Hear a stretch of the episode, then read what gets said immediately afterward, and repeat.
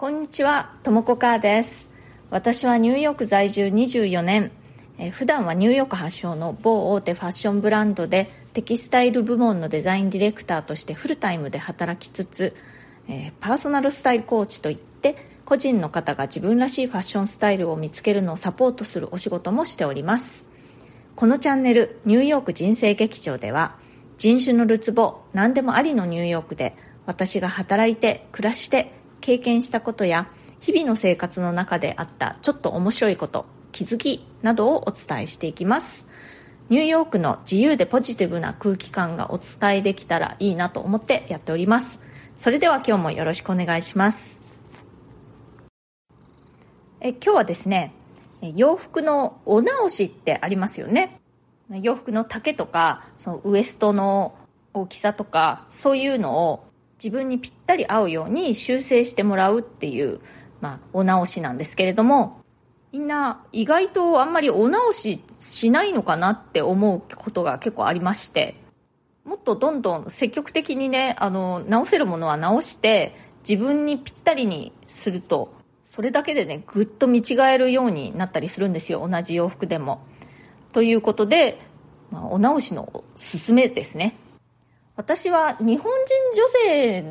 の中ではまああの中肉中背っていうのかな。まあ中肉中背よりちょっと小さいかな。でもまあ大体 SML ってあったらですね日本で。M ですね。なんですけれどもあのニューヨークに住んでるじゃないですか。でアメリカだと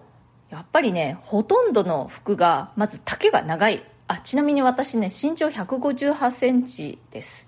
なので、まあ、ボトムスはパンツでもスカートでもほぼ、まあ、8割9割方修正してもらってあの短くしてもらって着ています。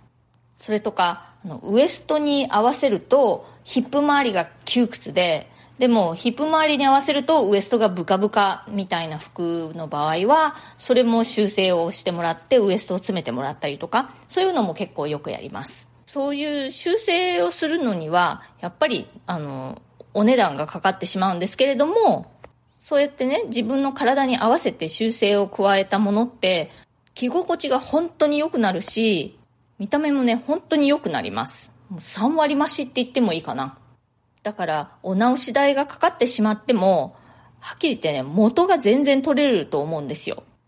そもそもお店で売られてる既製服ってそのサイズごとに、まあ、割と平均的なサイズというのをもう規定として決めてでそこに合わせて作っていくわけなんですけれどもだから例えば、えーと、7号サイズだったら肩幅は何センチで袖丈は何センチでみたいな風にもう決まってるんですね。まあ、ブランドによってそう多少ね、あのー、ちょっと大きかったり小さかったりとか差はあるとは思うんですけれども、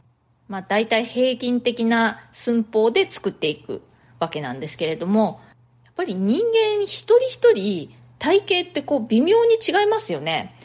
例えば肩幅一つを取ったとしても同じ寸法の人でも肩幅がね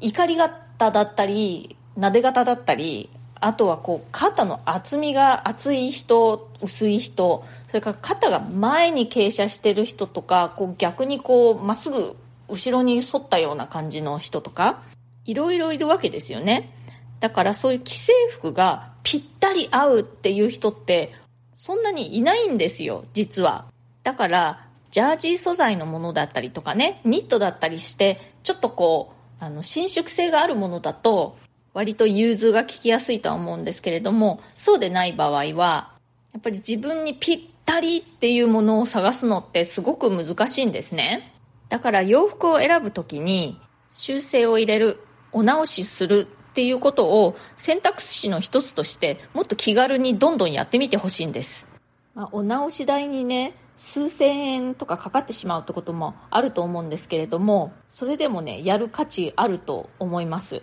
私の経験上ね、うん、やっぱりそうやってお直しして自分にぴったりにしたものって本当によく着るようになるんですよさっきも言いましたけれども着心地がすごく良くなるしあとまあ見栄えも良くなるのでだから元取れるっていう言い方変ですけれども全然損した気分にはねなりません。でこのお直しなんですけれども買ったお店でやってくれるっていうこともありますよね。そういうのはすごく便利ですよね。まあそういうサービスをお店がやっていない場合でもどこか別の修正屋さんってあるじゃないですか。そういうところで自分のお気に入りのところをね見つけて一つ持っておくとねいいですよ。私さっき言ったように結構お直し率が高いんですよ。だからすごくよく利用するお直し屋さん、まあ、ニューヨークの場合だとドライクリーニング店がそのお直し業もやっているっていうことが多いんですけれどもやっぱりね技術のこう差とかこういろいろあるんですよ。ばらつきがあるのでいろいろ試してみてでここのお店はいいなって決めたところに必ず行くようにしています。初めてのお店でお直しを頼む時は必ずあのあんまり難しくないもの単なる簡単な裾上げとかそういうものから試してみて上手にできたらもうちょっとじゃあ難しいものっていう感じで最初からねいきなり難しい案件とかを渡さないようにしています。私の今の家の近所にも何軒もそのお直しやってくれるとこあるんですけれどもいろいろちょこちょこ試して一つすごくお気に入りのところを見つけてそこちょっとだけ遠いんですけれどもでもそこに必ず行ってやってもらうようにしています。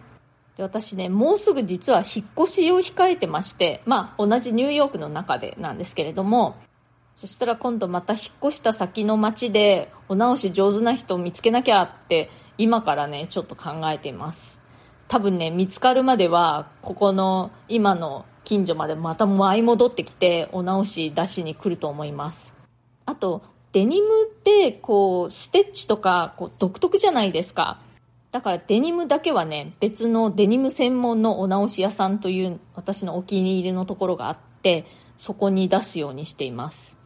いい補正屋さんを見つけるにはやっぱり口コミっていうのが一番確実かなとは思うんですね。だから周りで洋服好きの人とかねおしゃれな人とかいたら、ぜひ聞いてみるといいですよ。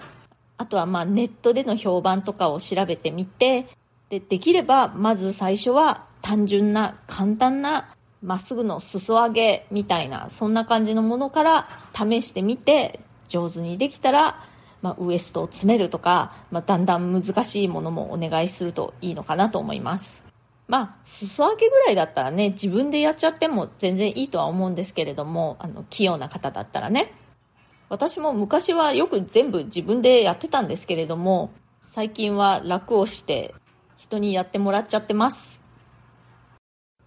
はい、今日はみんなもっと気軽にお直しするといいよという、まあ、いわばお直しのすすめのお話でした。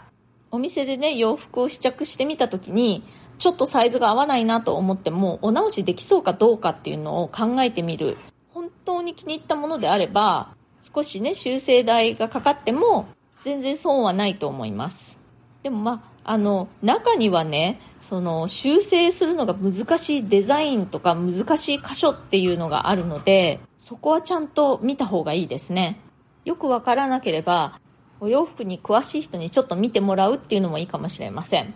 これって、ここ、丈短くできると思う？ここに切り替え入ってるけどどうかな？とかね、そんな感じで聞いてみるといいと思います。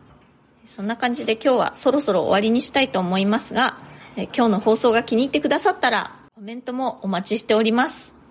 そうだ、コメントといえば、えまたコメントいくつかいただいてますのでご紹介しますね。えっ、ー、と、自分の心の癖を知ると自分を扱いやすくなるという回にコメントくださいました。リリーさん、ありがとうございます。あ、今日天気悪いからだ。ともこ母さんの放送をうなずきながら聞いていました気候や天気の変化が原因で起こる体の不調を感じています腰が痛くなったり気分が落ちたり花粉症の夫は雨の日に鼻がものすごく出ます少しそれますが私たちは月の満ち欠けにも影響を受けていて嵐の日はワインのテイスティングを避けるという話を聞いたことがありますかっこヨーロッパのワイナリー体はいろいろと反応していますよね。ということで、そうですよね。月の満ち欠けにもすごく影響を受けるって言いますよね。うん。私の場合は、でもね、なんか、あ、今日満月かなあ、今日新月かなって思っても、あんまりそうだなそんなに天気ほどにはやっぱり感じないですね。やっぱり天気がすごく分かりやすく感じます。気分の浮き沈みが天気に比例しますね。嵐の日はワインのテイスティングを避けるんですね。面白いですね。それから、えー、人に聞くことができる人は強いの会にコメントくださいました。TM さんいつもありがとうございます。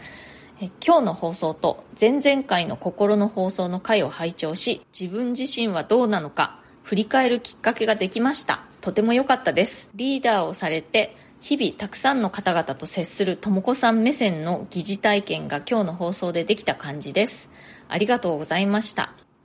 うん、本当にねあの聞くことができる人ってすごくいいなって思います。もっとね若い頃にこういうことに気がついていればとかね思うんですけれどもね。まあしょうがない。まあ、未来から見たらね今もまだ未来よりは若いわけですからこれからでもできそうなことはやっていけばいいのかなと思います。このニューヨーク人生劇場では質問やリクエストそれから相談なども受け付けていますのでコメント欄からかまたは私のあのプロフィールのところに質問できるリンクを貼っていますので匿名でも OK ですので何かありましたらぜひ送ってください。ニューヨークのことやファッションのことデザイナーとしての生活海外で働くこと海外で暮らすことキャリアチェンジのこと人生で何かチャレンジしてみたいことがあるなどなど私にお答えできそうなことであればできるだけこの放送を通じてお返事していきたいと思っています。今日も最後まで聞いてくださってありがとうございました。それではまた次回。ともこかーでした。